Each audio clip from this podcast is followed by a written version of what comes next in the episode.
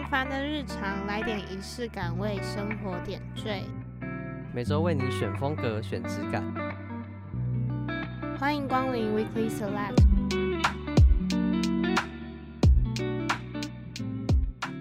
欢迎收听这集的 Weekly Select，我是 Jenny，我是小麦。接下来的三集呢，是一个特别的企划，叫做旅行说明书。旅行说明书。那这一集会先跟大家聊聊旅游住宿的安排，跟旅游景点的规划等等的内容。那从字面上意思看，旅行说明书就是我们希望可以，呃，聊聊关于旅行这件事情，有一定有很多可以聊的东西嘛。嗯，嗯，那今天就先从讲住宿啊跟景点开始。好，那讲到旅游啊，一定要订饭店或者是订住宿嘛。落脚处，落脚处，对对对，就是大家一定要睡觉什么的。那你有没有就是比较偏好饭店，或是民宿，或者是其他像青旅等等的？你知道以前小时候我就会觉得说，想要去住那种很高级的饭店，就是它可能是那种会有一个 lobby，然后会有那种接待员，就是我想象中的是可以像有电梯啊，然后你进去看到是那种洁白的床啊，然后浴室很大，然后是透明，然后很亮这样，但。自己到真的开始有出去玩的时候，我反而会比较想要去住一些特色的民宿。然后像是我可以分享一个，我们之前去住，反正是南投，它是九树森林，我根本不知道地址，你知道吗？就是那个地址就是一个很奇怪的地方，它就是一个很像是那种你在乡间小路看到那种铁皮屋，然后它就是有一块营地是他们的，然后它有一些很有特色的房型，像是还有那种。铁桶屋，然后它里面的浴缸就是那种铁，然后它的接线全部都是那种水管什么。那我们那天住的是好像叫阁楼什么的，反正它就是一间房间，然后它都是用那种清水模，还有一个很大片的落地窗，然后就外面都是树这样，然后它浴缸就摆在那边。它睡觉的地方是在二楼，就是你要走一个楼梯上去，然后会觉得就很酷，而且你在那边。住的时候，你会觉得自己好像真的在森林里面。我最印象深刻就是我们晚上在泡澡的时候，因为它是旁边是落地窗，所以你其实可以看到外面的树，但是它旁边也不会有人啊。然后你就可以听到外面有青蛙，然后跟有那种流水声音，就你把眼睛闭起来，好像自己躺在森林里面那样。然后会觉得对我来说比较有特色的民宿是更可以吸引我的。我蛮同意你的说法的，就我自己也是比较偏向去住一些比较有特色的民宿，因为。就是有时候可能你会觉得说，哎、欸，饭店明明就很舒服什么的，可是你在家你其实也很舒服啊。但我所以我就会觉得说，你当然都出去玩了，你可以住的话，我会希望可以住一些平常比较没有办法接触到的一些建筑等等。像刚刚你讲到清水模，我就很喜欢清水模的建筑。嗯，所以我在找饭店的时候，呃，我也会比较找那种跟清水模相关的那种建筑物。然后或者是一些像你讲比较特色，可能比较深入大自然那种，因为我觉得很少有机会可以有这样的体验。那如果有机会的话，我就会比较想要去住，但还是要看对象，因为如果你今天是跟朋友一大群人，就很难找到那样子特色民宿是可以刚好容纳这些人的话，那当然就是还是以比较 CP 值高一点的，嗯嗯嗯，可能青旅等等的去住。然后如果是跟家人的话，因为跟大人去，有时候大人要求比较高啊什么的。欸、因为民宿有个小缺点，就是很容易可能某个设施它是不太好的等等。像有时候可能你去住一些民宿，它的那个水龙头啊什么的，它可能没有热水，或者它热水不够热，或者是它热水要等等等的，就是会有很多问题。但有时候跟年轻人就觉得啊没差啦，酷就好。可是有时候老人可能就比较有那种要求，他们就觉得说啊，这设施就是要好啊，不然为什么要付那个钱给他们之类的。所以我觉得看对象，就我还是会稍微参考一下对象。哎、欸，但我阿公好像跟一般老人相反，就是我们家要出去玩的时候，我们就找民宿，然后就找到一些像饭店那种。然后我阿公，反正他以前是导游啦，他就觉得说。他住很多了，对对，他住很多。然后第一个是他，我觉得他住很多，他才会讲这种话，就是他跟我讲说啊，你住那些那么好的，那又不是你自己的。他说你干嘛要去睡一个，就是很像是更好的地方，但是你就只是去那边睡一晚。他说你干嘛不去，就是睡一些比较有特色的地方，像是我们之前去花莲，然后他就想要找那种海边的民宿。第一个就是你早上起来可以看到海，对，我觉得很棒，然后可以看到日出。但是它虽然它的设备一定比大饭店还要简陋很多，然后地点可能也会比较不方便。但是他就会比较想要去尝试这些地方。嗯，我自己也觉得，就是很常会像那种饭店啊什么，我有时候会觉得说，虽然说它的设施跟服务是真的都很好，可是有时候真的觉得啊，就一晚，然后又要花那么多钱，就觉得嗯，也没有很特别，就是记忆点也不高，嗯、那我会宁愿花钱买体验。嗯，但其实有些人想要住饭店，就是它里面的设施啊，因为像他们早餐一定都是那种什么 buffet 之类的，就可能出吃的比较舒适啊。对对对，然后可能床啊，然后交通地点，然后或者是它可能里面有一些呃健身房啊，或者什么办公区之类的。就是我觉得住的地方就是看当下你出去的性质是什么，可能有些人他是商旅，那可能就会想要住机能比较好的地方。他、啊、如果是跟一堆朋友出去的话，那像那种呃，可能森林里面那种比较适合约会的那种住宿的地方，可能就比较不适合这样。对，所以我觉得还是看旅游性质跟看人，嗯、就是你跟谁去。对、嗯，除了住宿之外，旅游景点的安排，你是那种比较偏向大自然派的，还是那种大景点派？可能就是大家去哪里打卡，你就去哪里打卡那种。我觉得要看我想不想去，因为像有一些 IG 景点是真的感觉很特别，你知道吗？但是我还是会挑过来。有些人会说，怎么找景点之前先不要去查他的评价，就是当下去以后才知道。但我就去网络上查那个部落客，你知道吗？因为我觉得 IG 有时候是被包装过，那部落客它基本上拍出来的会比较真实一些。那像排景点，其实我会喜欢。比较大自然，因为我想说，就反正出去玩嘛，我想要给自己比较 chill 一点的感觉，就不想要跟那么多人接触，就跑一些大景点这样。那如果是跟朋友怎么办？跟朋友，我跟朋友出去我就很随性，就是他们排哪里我去哪，就组件比较不会这么多。对，但如果是可能只有两个人或者自己旅游的时候，可能会比较有那个自由度，跟会比较想要去一些自己平常没有接触过的地方。哎、欸，我觉得我应该会去自然的地方，哎，就可能山边、海边这样。我也是，我超喜欢看海、看山、爬山呐、啊，然后去海边玩啊什么的。而且我觉得，如果山边、海边有活动的话，我会更喜欢。你知道，在乌来那边，反正它叫云仙乐园，它就是在一个，就反正乌来就已经在深山里面，在搭缆车到另外一个山，然后它里面就会有一些什么射箭啊，然后可以吃那边的什么蜂蜜芦荟，然后吹箭，就有一些游戏可以让大家玩，然后又在山里面玩，你就觉得好像自己在打猎还是什么的，就很酷。欸，那我跟你分享，就是我因为去打工的关系，然后就是有认识到老板娘的儿子跟同事，嗯、然后老板娘她儿子很很酷，他是一个野人，就是他很 喜欢去一些。很森林里面的地方，嗯，野营的那种，是很专业的野营的人，就要溯溪什么之类的。对，他可能每个礼拜都不回家，然后我们有时候问老板娘说：“哎、欸、呀，你儿子嘞？”这样讲，因为我们大家都是好朋友，大家都差不多年纪，然后他就跟我们说：“哦，他要去哪里哪里露营啊什么的。”然后他有时候也会带我们去，像我们员工旅游比较特别，就是我们不会去那种大景点的地方，嗯、就是可能某一个城市，高雄啊、台中什么的，我们可能就是选在乌来，就你刚刚讲乌兰那边。然后我们就会去一个比较少人去的地方，然后就在那边溪边啊，然后玩水啊什么，是真的是我觉得算是蛮深度旅游的体验，而且我觉得很有趣，是非常好玩，就是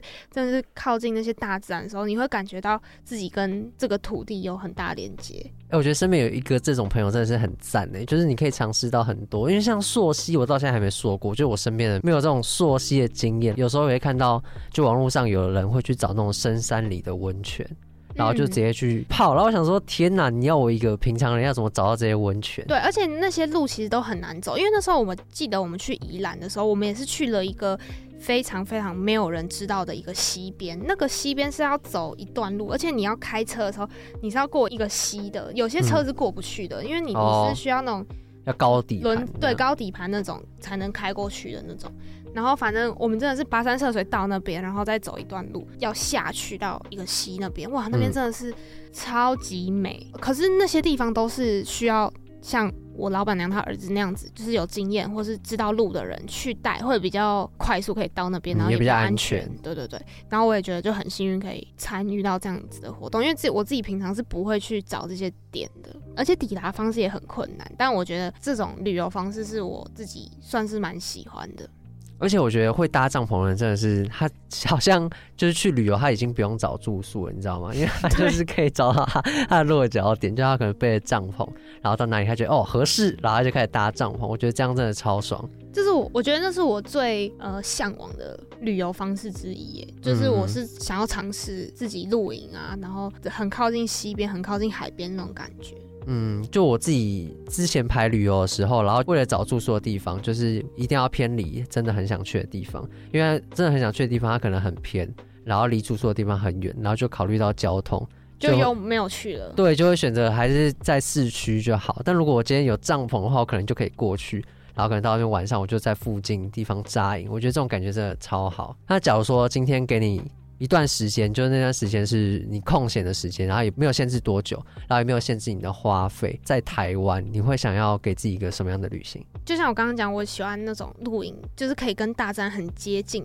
的感觉。因为我有时候会觉得说，常常我如果住在市区啊的时候，我又尤其我又住在新北、台北这种大城市里面，我就会觉得我跟台湾这块土地的连接很少。嗯，所以我可能会想要去山上，然后可以看到那个日出的地方，然后搭帐篷，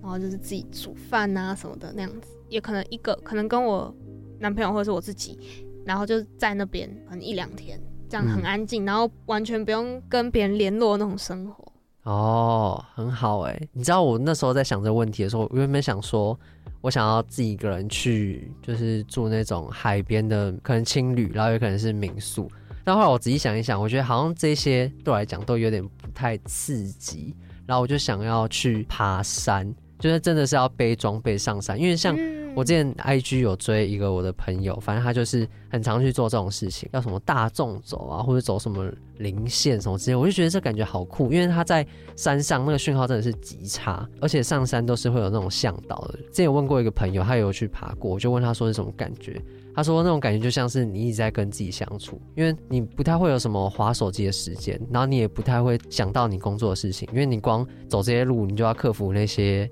大自然的险境啊，所以你就会在路上一直跟自己对话，然后加上你看到的风景又都是完全不一样的，然后我就一直很想要有这种体验。嗯，就我觉得就是跟土地有这个连接，你可以有一种自己活着，真的活在这世界上，然后在生活的那个感觉。哎、嗯欸，可是那你刚刚讲到像民宿、青旅这种的、啊，我就想到你有住过青旅吗？没有哎、欸。那我跟你讲一个，我觉得青旅其实也蛮棒的地方。我觉得它是一个也是很不一样的体验、嗯，就是像我那时候是跟我大学同学。去住小琉球的一个 Airbnb，然后那时候去的时候，其实我们那时候是战术性的去住，因为我们刚好六个人，然后我就想说啊，六个人刚好一间，因为它是刚好六张床这样，然后我们就不用跟别人挤，然后又可以省钱这样。反正我们那天就进去住，我们也没有想太多，我们就当一般饭店住这样。那时候因为我朋友他就刚好有受伤什么的，然后我们就弄到很晚才回到 Airbnb，然后我们很晚回到 Airbnb 的时候，我就超级累，我就看到那个交椅厅。中间有一群人在喝酒，但是我也没有想太多，我想说哦，可能就大家在聚什么的，就看他们这样，哎、嗯，蛮、欸、chill 的。然后我就要经过的时候，他就突然叫住我，他就说，哎、欸，同学，你要不要来喝一杯？这样。他，说他多大、啊？他们大概出社会，我觉得大概五六年吧。哦，嗯，就是很多人这样。嗯，大概有五六个。嗯，然后也是有不同群的。那时候我记得是有两群，一个是。呃，两个好朋友一起来，然后另外一个是一群同事啊，大学同学，然后就互揪这样，然后一起来，这样两群不认识的人已经在喝了，然后他们已经在、哦、他们已经先聚在一起了，对对对对对，然后他们就说，哎、欸，我酒很多，你们要不要喝一杯这样子？然后那时候我一开始其实拒绝，因为我觉得我就很累，想要赶快回房间弄一弄这样，我就说哦，没关系没关系这样，他说没关系，你就喝一杯，我们酒真的很多，不用客气。嗯，那我想说好吧，那我就喝，然后一喝。不得了，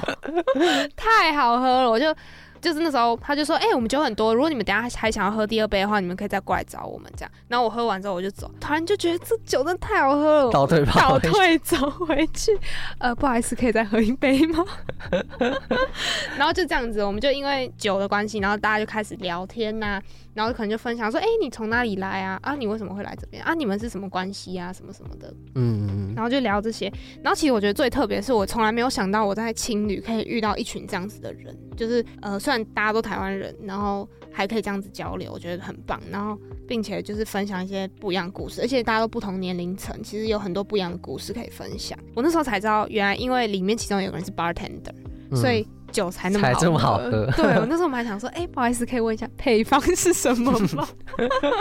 反正我觉得是很有趣的体验呐。我觉得青旅好像就是有这种魔力，因为大家就是都去旅游的，所以会比较放开心去接受跟陌生人的聊天。因为像在学校，你可能要突然跟一个陌生人聊天，想说你要干嘛，而且也没有什么共同的。对对对，就是你们也不知道聊什么。像我之前去爬山，然后我可能就从山上下来，然后就看到有人在上山。然后我们可能就跟他们说个加油啊，然后他们可能就问我们说、嗯、啊，山上有什么什么，然后也可以跟他分享说你走到哪，就会有一个共同的话题，然后大家也都很乐意去分享。我觉得那种都是在旅行的时候会遇到你觉得很暖心的事。然后我觉得在青旅就是它刚好有一个交易厅，就是每个青旅一定都会有一个让大家可以聚在一起的地方。然后我觉得那个地方就是每个很多故事产生的地方。对对对，因为每个人都会交流自己是从哪里来，然后到时候要去哪里，而且也比较。不会有负担，因为顶多就可能是一面之缘，所以大家在讲话的时候也不会像可能在都市会这么含蓄，或是很有礼貌什么之类的，就是很开放的聊自己的故事啊，然后听别人的故事，然后就是因为第一次大家面对面的时候，其实对对方其实是有比较多的疑惑跟好奇的，然后那个聊天是可以很不会尴尬的，而且那时候因为我们喝酒就很开心，大家就什么都聊呀。可能聊他们工作上的事啊，我们学校的事情啊，我们以后会遇到什么事情啊，嗯，就是深聊也可以，然后聊一些好笑的也可以，这样子，我就觉得是一个非常非常棒，然后我觉得很珍贵跟很酷的体验。嗯嗯嗯。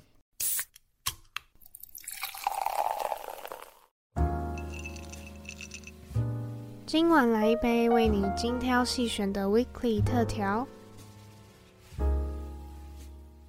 今天我们很开心邀请到的来宾是我之前在 IG 上看到，他是在宜兰的一个青年旅宿的老板。那我们欢迎今天的来宾阿志。大家好，我是那个灵感青年旅社的老板阿志。然后我们的地点是在宜兰罗东。这样。那最好奇的就是，哎、欸，灵感这个名字是怎么来的？因为我当初看到这个名字的时候，会觉得为什么会用灵感两个字当做青旅的名字啊？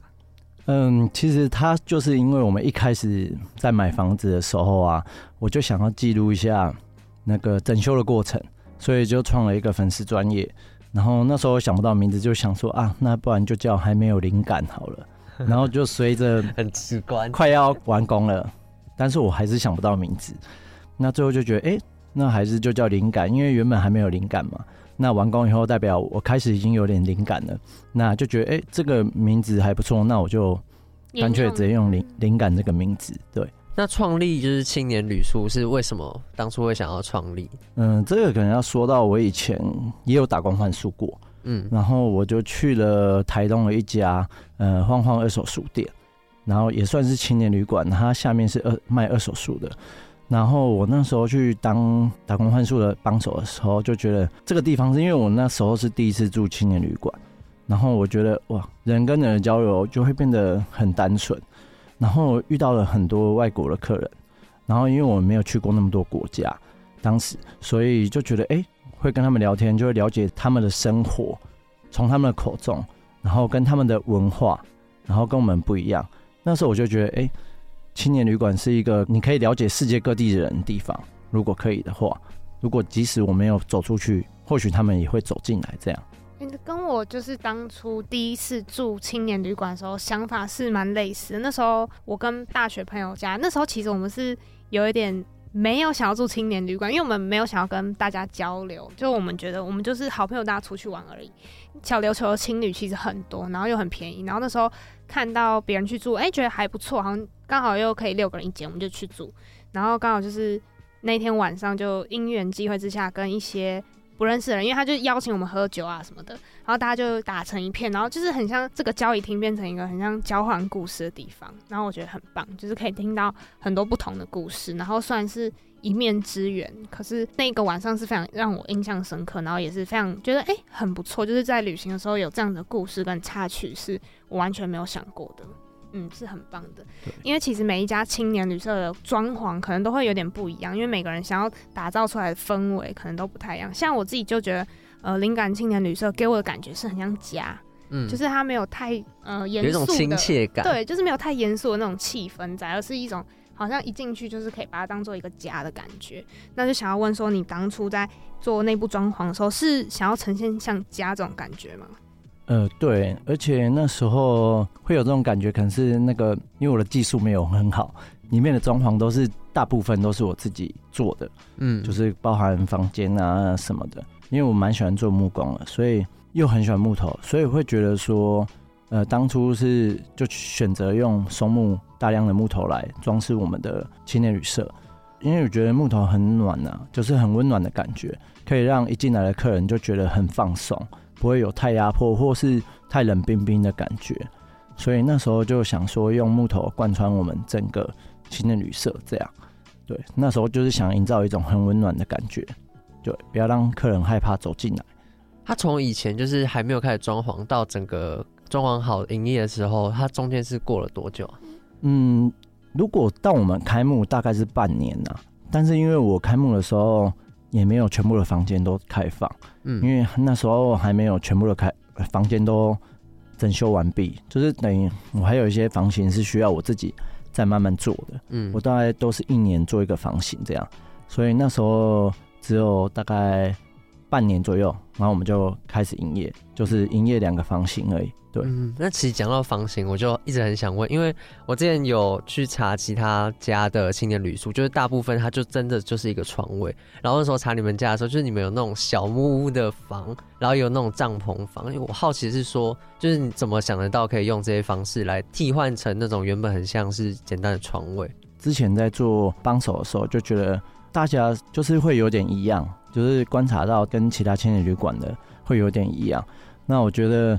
嗯，那个替代性有点太高了，所以我就比较想要做一些，嗯，在床位上的一点变化，然后让来住的客人会觉得，嗯，很有趣，不会是一般，呃，可能在一般买到的是那种上下铺的床位。然后另外就是因为我也做过管家，然后所以我也知道说，嗯，隐蔽性可能对于亚洲的人来说蛮重要的，我们可以提供这些东西，那给你选择权嘛。那你要不要使用都是你的问题，这样，所以我那时候才想说做，呃，像帐篷或小木屋这种隐蔽性比较高，那个人区域比较明显的这种房型，这样。嗯，我觉得蛮棒的，因为就像你刚刚讲说，就是基本上都是上下铺那种，就是我在住不管是青旅啊民宿的时候，我都会比较想要去尝试一些平常感觉住不太到的那种氛围跟体验。嗯对对对对，而且我自己在选青旅的时候，就我一定会看他们的图片，是他们那个布到底有没有折好。说真的，我觉得去青旅一定会跟人家交流，但是我睡觉的样子就是真的很不想被人家看到。所以那时候我看到就是灵感，它里面那个小木屋，就是我觉得那隐蔽性真的超级好。就是你躺在里面，你只要不要把前面那个门帘掀开，基本上人家就会看不到你在里面做什么。我觉得这是我很佩服的一个点，而且还有很有特色，所以我觉得还不错。这样，嗯，想要问就是身为经营者。就是你在刚开始创立灵感的时候到现在，你对于你自己的客人会不会有一个想象的样子？会，当然会，会觉得说他一进来应该会不会看到我们，就觉得很温暖的感觉。就是客人可能会笑笑的进来，然后会觉得是好相处。可能是以我的感觉，会来住青年旅馆的，或许都是比较外放，大部分呢、啊、比较外放一些。所以我的想象可能。比较像是会是呃，我们一进来，然后我出去接待他的时候，我们就可以互相打招呼，然后稍微他在整理东西的时候，我们互相寒暄一下，你从哪里来啊？那你来宜兰是办公吗？还是来玩观光呢？对，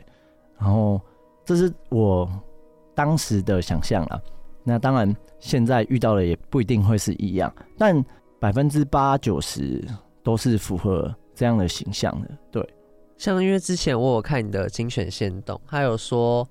就里面原本是有一间双人房的嘛，然后后来就是改建成女生的三人房。然后你那时候有说是因为有接到一些民宿的客群，但其实我跟 JEN 就很好奇，说为什么接到民宿客群以后就会想要把它改成三人房？就是我们好奇是说民宿客群跟背包客客群他们是有什么差别吗？呃，就是如果当然大部分还是很重叠的人。但也还是有少部分住民宿的客人是需要，呃，像电视或是早餐啊，他需要什么一些牙刷、牙刷、牙膏啊，我们一般青年旅馆提供不到的事情，所以我就会觉得说，呃，与其让他们住进来，可能互相都不太开心，因为他可能也会影响到他的心情。那我会觉得说我没有办法提供更多东西给你，我也觉得很像很不好意思这样。那与其这样，我就把呃我的那个双人房改成真正的还是背包房。那我的目标客群就会就是那些人，就不会接收到一些可能民宿啊要来休息的人。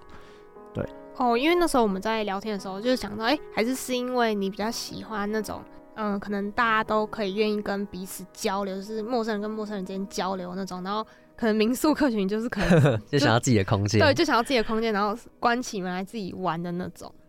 嗯、呃，还好啦，因为还是有蛮多青年旅馆的客人是喜欢自己一个人的。嗯，我是蛮尊重，只是因为我觉得我的设备可能没有到达，呃，我想要做民宿提供给客人的水准。因为依然很多民宿嘛，对，所以我不觉得我是民宿啦，我觉得我是青年旅馆。所以很多人会觉得看到双人房，他觉得是民宿这样，然后我不想要让他们有这种。误会，误会，对对，所以我会觉得，嗯，那我就单纯一点，因为当时我也没有女生房，我把它改成女生房，而且里面是有卫浴设备的，那对女生来讲，可能也更适合这样。那想要问，就是你有没有跟来过的客人变成好朋友的经验？呃，有诶，真的蛮多的，就有一些警察啊，或是什么机构工程师啊，来住过了很多次以后，或是一两次以后。就变得很好的朋友，就是对，真的是朋友，因为他就会提供一些协助给我们。假设我们需要警察询问相关问题的时候，他就可以变成我们的顾问。哦、那需要，因为我们也有医生啊，也有也有什么律师啊，都有。然后也有那个调酒师，也是来住过以后，嗯、然后就跟我们很好。那就之后就会。有办一些活动，这样，或是他来就会免费调酒给大家客人喝。对对对对，所以调酒日是这样来的吗？没错，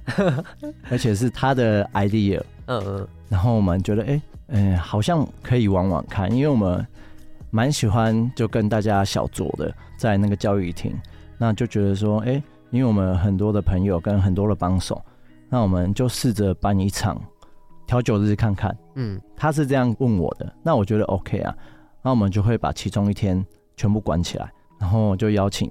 我们认识的人，或是酒品是 OK 的人，酒后是我们可以控制的人，就有挑过来，对，来参加我们的调酒日这样。那那个，因为我那时候看到好像是有吧台，然后有那个很像是，就是他把酒装在一个盒子里面，然后拉下来就可以出酒，你可以跟大家形容一下那个是什么东西吗？那个就是，那个是我们也是我们的客人，也是我们朋友。然后嘞，因为他知道我蛮喜欢小酌，他就看到那个五金的东西啦。那个是一个吧台，然后装威士忌的，然后用杯子往上靠，嗯，那就会出定量的酒这样。然后那时候他就跟我们管家讲，然后我就觉得很不错，我就买过来，因为我喜欢做木工，所以我就用木工把它包起来，嗯。然后就在第二次的调酒日就登场，这样觉得蛮有趣的。嗯，这我觉得超酷的。那听起来感觉就是这些活动其实也是跟你自己本身喜欢的东西蛮有关联的。蛮有关联，但我觉得喝酒只是我们的一部分啊。其实我们有办过音乐分享会，哦、对，比较久以前。可是看着看看得出来，就是你们是一个很喜欢办活动的情侣。因为像我之前有看到你们有什么，就是什么慵懒计划之类的，我觉得那超酷。就是你要待在民宿一整天什么的，啊、呃，待在青旅一整天。然后他是连吃都很严格，他是说你只能点外送，或是你要在你进来之前，你就要先买好食材，你就都不能踏出这个家门，就对，就是要很懒，就对，懒到很懒，飞到极致。可是这样真的还蛮好玩的，青旅又多了另外一个好玩的空间给你的感觉。那这些活动都是客人想出来吗？还是你们其实也都会一起想？嗯、呃，除了那个调酒日，剩下都是我们自己发想的啦。我的店就在那边，我会觉得好像可以办一些有趣的事情。嗯，因为我们有空间，然后有床位，那就会想说试着结合一些有趣的活动来办办看，这样，嗯、所以就想说。可以让它变成更不同的形态，在任何时候这样。哦，不错哎。那你们自己就是除了这些我们刚刚提到的活动之外，还有一些你其他你也是觉得哎、欸、办起来然后蛮成功的活动吗？嗯、呃，像以前也有办过呃帮手回娘家，然后那个是邀请我以前的有来帮助过我们的帮手一起回来，然后烤肉啊，睡觉不是不睡觉睡在灵感里面，然后聊天聊聊近况啊。那我们也有办过运动类的，像羽球日啊。对，然后也有办过写春联，然后也有办过万圣节的画联的，然后也有办过圣诞节的，是办蛮多的，在去年到今年都办蛮多的。那个是你们挑过的客人吗？还是他是一般人都可以参加的？呃，像万圣节啊、圣诞节这些都是一般的客人可以参加的。嗯。那像有一些是我们有限定帮手的话，可能就是帮手。才可以参加，因为那个活动是我们回馈给帮手，希望大家一起认识一下。这样，因为有些帮手跟帮手他们不是同一个时间来的，那我觉得他们回来也算是可以聚在一起认识一下彼此。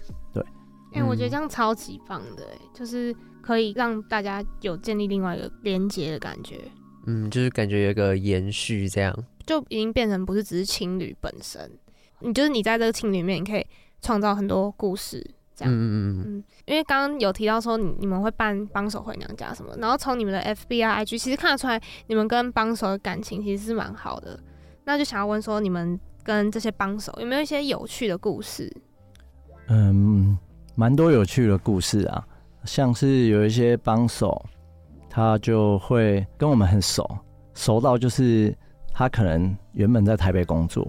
然后离职以后，他是高雄人。他不回高雄，他回来宜兰学开车。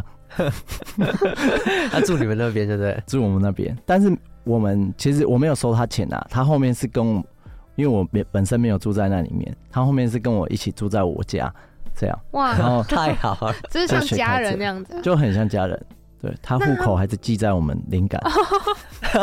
这是假的，太夸张。那他们就是会跟你们聊一些，就是他们自己。自己的事情嘛，或者说会分享心事什么的。会啊，会会会，就是因为每个人都有一些状况不一样啊。然后，因为我觉得青年旅馆有个魔力吧，你一开始认识到的客人，你就会没有什么顾忌去讲，因为你觉得你就是明天就不会见面的，对，一面之缘。对，然后反而自己熟的人，可能就会比较不会讲那么多东西，因为你可能要考虑东、考虑西，考虑他的想法。那这些帮手都是我们在两个礼拜或是一个月建立起来的很多的感情，所以他们都会跟我们分享他们现在遇到的工作上的状况、感情状况，或是家庭遇到的困境什么，都会回来跟我们聊聊天。因为我们也蛮喜欢追踪他们近况，希望看他们有成长、很快乐这样。对，那大概是什么时候会开始争帮手？我们一直都有在争，一直都在争，对，都有在争，就欢迎大家来。哦，哦还不错哎。如果听众有想要去宜兰，就是去放松一下，然后又想要有个地方住的话，我觉得可以去灵感试看看。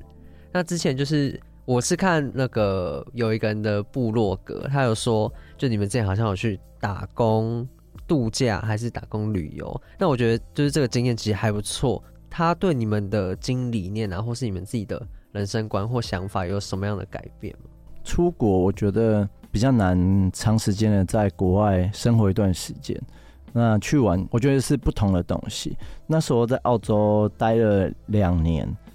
觉得很多不一样的地方啊，就是他们的生活态度跟他们的呃政府的政策什么，都觉得蛮有趣的，就是跟我们台湾完全不一样。对，像是他们薪水是周领的。一周领的，因为他们一周领完就开始花，因为我们是月领的，然后我们就可能会拮据存存一下拮据，然后一个月，那他们是周领的，所以他们蛮享受生活的。这我觉得有可能是因为政策的关系，导致于他们也很享受生活。但我觉得国外的人比较注重生活啦，工作倒是其次。这样礼貌的话，我觉得也差蛮多的。行行车的礼貌啦，就是开车的礼节。他们是很注重的。回来以后，我就会觉得说，会改变一些对于自己未来的人生规划，因为看过他们怎么生活以后，就会开始跟我出去之前的原本的想法不一样。那回来以后，我就觉得说，我是不是应该要过一些呃自己想过的生活，然后不要像没有没有去找自己想做什么这件事情，变得跟大家一样去当上班族这样，所以我才回来以后才会开青年旅馆。对，我自己以前也有去。美国生活两个月过，然后那时候我也是觉得他们的文化对我来说就是有很大的冲击，因为就跟台湾很不一样，然后他们的生活习惯啊、个性啊各方面都很不一样，然后真的会让我对于自己回来台湾之后的生活会会去想说，就是就是我觉得他们好像没有那么多烦恼的感觉，就是我之前去住青年旅馆的时候，也是像你刚刚讲到说，就是会比较没有顾忌的去跟陌生人分享。自己的事情啊，什么什么的。然后我就我很好奇，说就是你在经历过这么多帮手啊、客人，然后就是你在跟他们谈话过程中，你会给他们就是你自己生活理念，然后分享给他们吗？嗯、我会，就是但我都会跟他们说，呃，我们可以分享这些给你，但是选择权还是你们。就是我们可以分享一些我们的经验，但不一定是对的。我都会跟他们讲，我们不一定是对的，因为我们没有看到很全面的事情。但你可以参考看看我们对于某件事情的态度，或是对于某些生活方式的形容，你可以参考看看，因为就让他多一个选择权吧。对，那最终的决定还是他。对，嗯，那当初就是决定要开青年旅馆的时候，身边的亲朋好友他们是怎么说的？还有，因为我知道你有结婚，那你的妻子她是有给你一些支持或者什么帮助吗？呃，首先是我爸妈吧，因为我以前比较爱玩，所以那时候我是第一次去澳洲以后，中间有回来，回来以后我才是去青年旅馆当小帮手跟管家这样，然后我们才再去第二次去可能存钱想买房这样，那。在青年旅馆工作的时候，我爸妈就还是很不理解，说这个是什么东西。所以那时候我说我要开青年旅馆的时候，他们其实是比较像是一头雾水吧。嗯、对，我老婆是有跟我一起经历过哦小帮手，我管家的时候，所以她还蛮能理解说，呃，我想做什么事情。那她也体验过说青年旅馆的呃氛围啊。然后跟气氛这样，所以她是蛮支持我的。但是等到我第二次回来以后，其实我爸妈他们变得蛮支持我的，可能觉得我态度很坚定，有看到有看到你的目标 这样，所以他们就是有帮我。我爸就是有帮我做了很多事情，因为我们要整修房子。然后我爸以前算是呃工程界的，所以他就帮我一起整修很多地方，这样后面就变成全力支持我们这样。嗯，这个地点是怎么看上的？地点，因为我们开住宿业的需要申请合法的牌照，因为我们想生活在宜兰呢、啊，所以我们就在宜兰各大地点找一些可以申请牌照适合的地点。那其实当下回澳洲以后找的蛮多间的，现在灵感这个位置是我们最后一间的。然后当下是觉得说，嗯、如果真的找不到。适合的地点，我们就准备先回去工作，然后再等适合的时机或有适合的物件，我们才才再来决定做这件事情。那就是刚好好巧不巧，觉得那个地方很适合，然后离火车站走路还可以到，前面有一条小河，预算是在我们的范围内，又可以申请合法牌照，所以当初就觉得好，那就这样，我们就试着洽谈看看。那后面就把它买下来，这样。嗯，那因为现在听起来，你对于灵感这个青旅，还有你现在目前过的生活，其实算是是满意的。未来会不会有什么想要改变的地方，或是未来会不会有什么新的计划？嗯，未来其实蛮想做做看青旅的延伸吧，像是呃共同生活空间，因为青旅馆比较像是呃客人来住了一两天以后就离开了，那。蛮想往共同生活空间，就是稍微长期一点，客人来住了一个月、两个月，哦，是这样的方向，是那种，就是因为我现在看很多，好像像师大附近好像就会有那种学生住宿，然后他是可能半个学期，然后他们就是大家一起住在某一个空间里面那种。呃，类似啊。然后我们的想要做的是短期，我比较想 for 那个 work from home 的那些人，就是他们其实是有电脑就可以工作的，有电脑、有电、有网络就可以工作的那些人，然后想让他们提供一些场所给他们来生活，这样，然后想说可以提供一个。比较长期住的地方，就可以有更多跟客人可以聊天，或是呃文化冲击的部分，因为我们可以欢迎外国人来这样，然后就觉得好像可以又更认识彼此，更了解更多东西这样。嗯。那会想要有做一些什么样的活动，是可以跟附近的可能文化或是村里做结合的活动吗？呃，可能会是比较多，像是呃走。认识罗东的夜间导览这种东西，因为我们有一些朋友是做呃在地文化工作者的，之前有啦，因为后面疫情就停了蛮久的，嗯，就会带客人报名费，然后跟我们的朋友合作，那会走一些呃罗东当地比较老的街，或是什么，像是罗东有全台最后一间妓院合法牌照的，完全不知道，对，完全不知道，然后也有一些庙宇，因为我朋友很喜欢庙宇。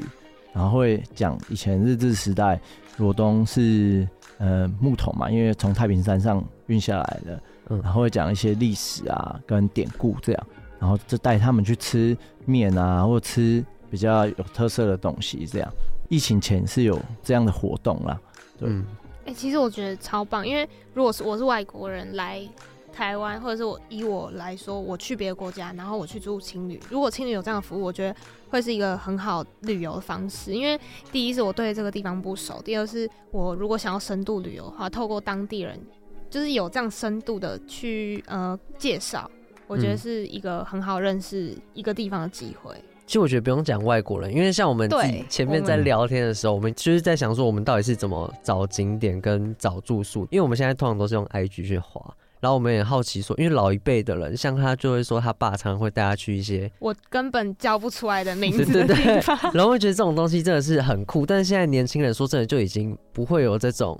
这种经验。那我们就、嗯、如果有一个就是可能青旅，可能民宿，它是可以提供有一些导览，我觉得那真的是会很吸引人。对，而且就是可以用另外一个方式去认识宜兰，因为像你刚刚讲，因为我爸是一个超级喜欢。去宜兰的人，因为一方面是他宗教信仰的关系，所以他很常去。然后加上我爷爷奶奶住那里，然后我外公外婆也住宜兰，但都在不同的地方，那、嗯、都都是宜兰。可是我对宜兰这地方的印象，真的就只有我我爸妈会带我去那个周边附近而已。嗯，对，就是对于宜兰这地方的想象跟认识，还是只有很浅层的部分。嗯，那其实我想问阿志，就是。因为我从一开始看那间，就你前面的线洞那个屋子是真的，我觉得可以说很像废墟或是老屋这样。那其实它现在一步一步变好，就是有慢慢开放很多房间，然后有慢慢在装潢，然后很多客人啊，然后旅客、背包客都曾经在那边短暂住过。那经营到现在，你的想法是什么？我觉得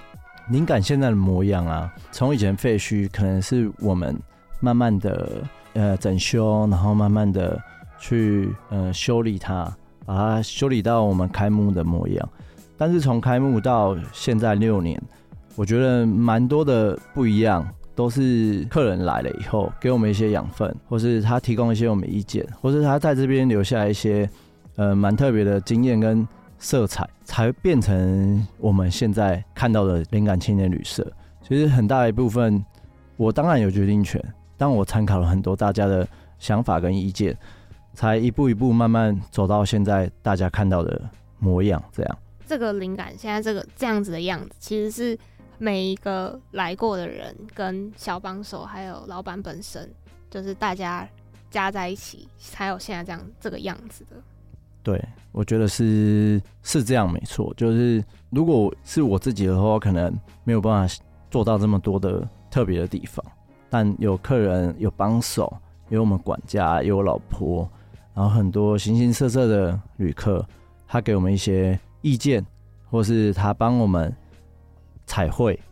或是他给我们的什么东西，让我们去装饰灵感青年旅社，才会变得像现在这样。嗯，那其实像阿志，你是一个很多旅游经验，然后自己有经营青年旅馆。那如果现在再给你一个独自旅游的机会，你会想要怎么规划它？如果是我自己的话，一个人去的话，我蛮想去北欧的，像冰岛啊，或是比较冷的地方。我不知道为什么，就觉得那些地方可能我年纪大以后不太能去了。高兴然后或是格陵兰啊之类的，我觉得就是我好像骨子里就是蛮喜欢蛮冷的地方，就是那种呃冰川造型啊，或是什么。没有选择钱的话，没有时间的话，我可能会想先去冰岛或是格陵兰吧。我觉得。北欧那附近，对，北欧那附近，嗯嗯。那最后让阿志来跟我们分享一下他的这个灵感青年旅社。好啊，我们是在宜兰罗东的青年旅馆，叫灵感青年旅社，整年都有在争小帮手，因为欢迎欢迎来跟我们一起生活啦。因为我会觉得说帮手比较想跟我们生活，因为我们做的事情可能真的不多。但多一个人生活的时候，那个氛围不一样。也当然也欢迎大家来住啦。我们有提供背包客的房型，也有女生房，没有套房啦。但当然，假设你有三个人，你可以包下一个女生房，那是没问题的。然后我们有呃很 nice 的管家，我们有还不错的酒，可以大家 小酌一下。这样有机会的话，所以如果大家不嫌弃的话，来宜兰的话，可以欢迎来我们灵感青年旅社。我们在后火车站走路大概十六分钟左右，或是骑摩托车更快，骑摩托车大概五分钟左右。有空就来玩。好，那我们今天谢谢阿志，谢谢谢谢。选品，希望你喜欢。好，那今天听完我们来宾的分享，我要跟大家公布一个好消息，就是。在录音的当下的下一个礼拜，我也要去住灵感青年旅社，就是我帮大家尝尝鲜呐。然后到时候我去那边住的情况怎么样，我再请 Jenny 发到我们的 IG 上。对，然后之后也会有一集是分享他这一次他要去环岛的整个心得。对对对，那就可以期待一下。然后跟老板聊天，刚刚就是他来之前，我们其实在我要去厕所的路上，然后就看到他走过来，然后觉得这个人好像就是阿志。我就回头，然后他也回头，然后我就对他说：“你是阿志吗？”然后他说：“你是小麦吗？”然后我想说，因为他之前都叫我廷伟，在。IG 上我们传讯息，他都叫我廷伟，然后我想他突然叫小妹，他有点吓到，然后我想说哇很亲切，然后我就跟他边闲聊边走进来，就觉得他这个人没有什么太官腔的感觉，然后整个人也很符合我对青旅老板应该有的想象。我很喜欢跟民宿的老板聊天，那有些他们可能没有很常待在民宿，你会感觉出来，他可能就是建了这家民宿，但是他没有在经营的这种感觉。那我觉得阿志就是很有那个亲切感，然后让我感觉很亲近，所以我也更想去。他的灵感青年旅社住看看，我觉得他就是让我最印象深刻的一段，是他跟我们说，他觉得灵感青年旅社是每一个来过的人，就是都有留下某种程度的痕迹，这样子的想法，我觉得很棒。然后也是可以看到他对不管是青旅本身，还是对客人啊、小帮手啊、管家的那个感情是是真诚的，是对，是真诚的，这样我觉得很棒。然后刚刚也有讲到，就是我们有问他说，他想象中的客人是什么样子啊？跟他在装潢时候的那个过程。因为其实那时候他在分享的时候，我也就是边想着说，哎，那如果是我我自己在经营一间青旅的话，我会希望我的客人是什么样子？跟我希望我的青旅本身是长怎样？嗯，你自己有什么想法吗？我就是没有想要把它弄得很典雅、很漂亮，就是我可能不会有太多那种很花俏的设计，我就想要让它。很生活，然后看起来是一间很干净的。如果是我自己经营情侣的话，我想要人家我的客人一走进来，会觉得说，哇，我们可能采光很好，然后是一间很干净、很明亮，然后他一进来会会觉得很舒适，不会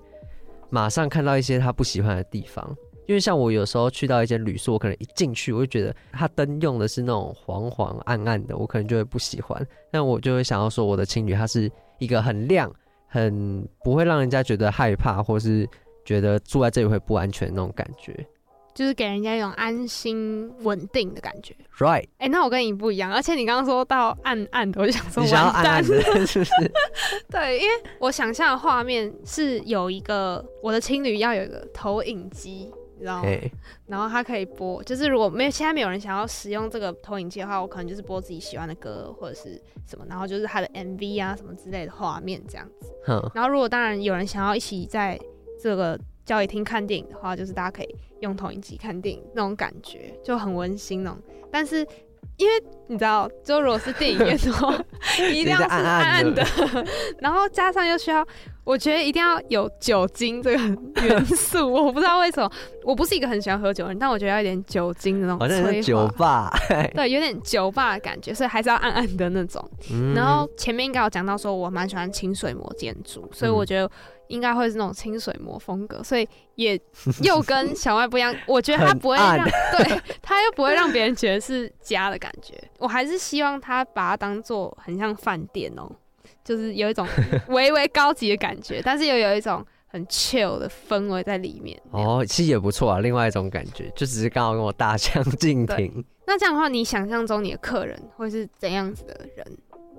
我想象哦，我想象我推开。我直接讲他的长相哈，因为我一直都有一个既定的印象，就我觉得他会是一个背着那种很像登山包，然后穿那种卡其的工装短裤，然后那种登山鞋、白长袜，脸我就不说，因为脸其实我想象不太出来，反正他就是一个好像去爬山，或是他可能是一个真的在走路的那种背包客。然后他进来，然后他就跟我说：“Hello，有人在吗？” 然后我就会说：“Hello。”就是我们是会会是一个很直接，然后很很爽朗的那种对谈的那种感觉。哇，那我又跟你很不一样。我知道我想象中是一个，你知道很像。你知道有一种女生会穿瑜伽裤，然后穿一个很白的长袜，然后然后套在瑜伽裤，对，对对，然后穿一个 Air Force，然后一样，可是也要背书包，因为要背包客，所以要背书包。然后女生，然后就进来的时候有点好像不太确定那种感觉，就哎嗨，是这里吗？那种感觉。但是就是你认识他之后，他可能会是一个很大聊天，就是很很有内容的人。就是我希望我的客人都是那种很喜欢。聊天，然后发表自己想法的人哦。嗯、但你要确定女生走进来看到那种昏昏暗暗，然后有酒精，你要确定她会敢住。不是，我是说晚上，早上当然可以明亮啊，早上当然可以开白灯啊。Oh, okay. 好严格哦。可是哦，我觉得就是说，就是我对于青旅的。最大一个想象应该是陌生人跟陌生人之间交流，是我觉得最大的一个重点。嗯，我也觉得。我自己在想“青旅”两个字的时候，显现出来的画面就是会是可能来自不同地方的人，然后在一个地方，然后一起共度一个晚上，然后可能大家会聊天啊，分享故事啊。我觉得这是呃青旅一个最棒的地方，因为其实像民宿，也许你是只能跟民宿老板聊天，嗯，然后也许你就是。如果没有民宿老板的话，你就是自己跟自己来的朋友玩而已。但青旅的话，感觉又是一个新的尝试。哎，我觉得它就是一种另外一种不同的旅游方式。因为就像刚才最后就是关麦以后，我有问阿志说，我去住的那天有没有其他客人？因为我就想说，我既然都到青旅了，然后如果没有其他客人的话，我会觉得有点可惜。对，我会觉得有点可惜，就是因为我就是抱持着我想要去跟大家交朋友的这种心情去青旅。然后我觉得青旅一直以来就是都是一个这样的地方，就是很欢迎各路来的朋友，然后在那边交流，然后在那边产生故事的一个地方。那你觉得，就是你跟这些陌生人，你有办法分享你很多心里面深层的东西吗？我觉得一开始已经不行啊，所以才要喝酒嘛，就是 三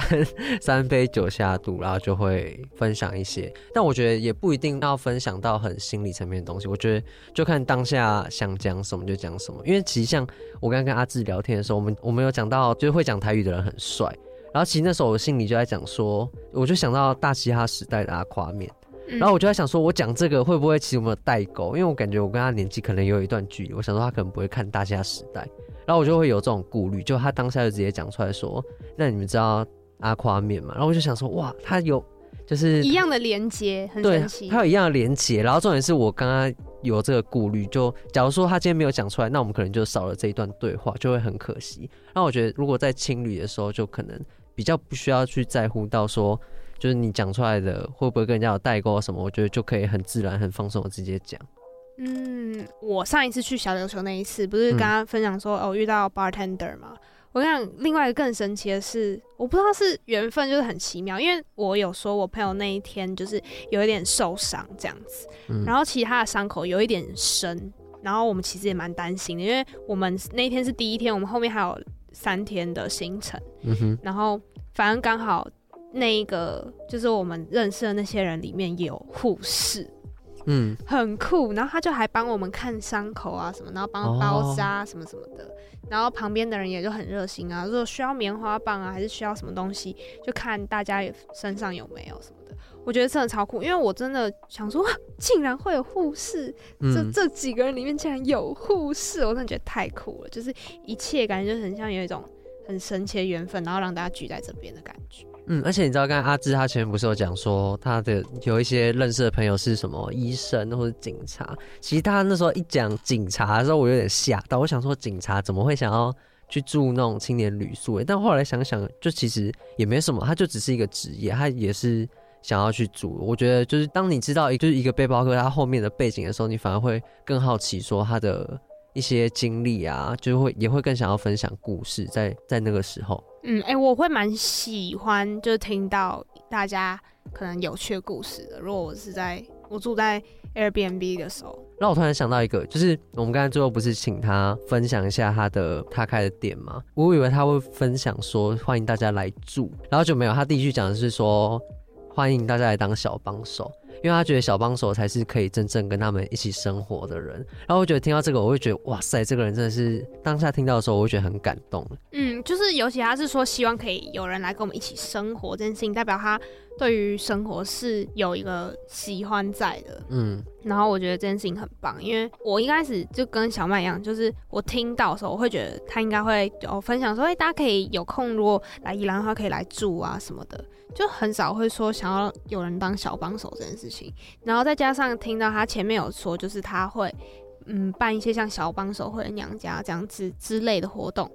我就觉得说，哎、欸，其实这个人就是他很在意每一个他经历过的人，然后我觉得他更棒的是他是。让大家有一个更多互动的机会。嗯，那其实今天就是我们就由前面帮大家选要怎么找住宿、找景点，然后到后面我们介绍了青年旅宿的老板，就想要让大家知道，其实台湾还是有很多我们可能不知道的地方，然后也值得大家去玩味、去思考。对，因为像景点来说，刚刚。他自己也有分享说，就是他们之后也想要做，就是可能像宜兰在地的一些导览啊等等的。嗯、我觉得那个也是很棒的旅游方式，然后也是一个找景点不一样的体验。嗯，然后再加上就旅行有很多环节，住宿啊，然后景点本身啊，吃的等等的。东西，然后我觉得这每一个环节，大家注重的当然都不一样，但我觉得每一个环节都有它迷人跟有趣的地方。像我们今天讲住宿，就想要青年旅宿，看你可以讲到很多故事。也许像民宿的话，会是比较多哎、嗯、特别的住宿体验。嗯，那饭店的话，可能就是你可以享受那样别人服务你的那些东西跟那个高级的感觉。其实我觉得都是有很多不一样的感受在里面。然后像是如果是景点的话。像阿志跟我们讲说，他在地的那些就是要怎么导览啊等等的，那也是就是你可以认识一个地方不一样的方式。然后我觉得就是大家如果有喜欢的话，其实都可以去尝试看看，跟就是改变自己目前旅游的方法，然后去试试看是不是其他旅游方式也是自己喜欢的。因为我觉得旅游可以变成一个很不一样的尝试。对，我觉得你刚才说改变自己旅游方法，我觉得很认同诶。因为从我们以前刚开始出去玩，我们一定都是跟一大群朋友这样出去玩，到后面你就会想要玩一些比较不一样，就可能住饭店，然后到住民宿，然后到青年旅宿，甚至到你一个人自己去旅行，或是一个人环岛这种。我觉得大家就是可以去尝试看看，其实旅行它的重要点就是在于你怎么看待这次旅行，跟它每一次旅行都会有不一样好玩的地方。那下一集呢，我们会分享更多关于旅行的事情，如果喜欢我们的节目的话，也可以去收听我们以前的集数，在 Apple Podcast、Spotify 跟 KKBox 都会有我们以前的集数。那我们就下周见喽，拜拜。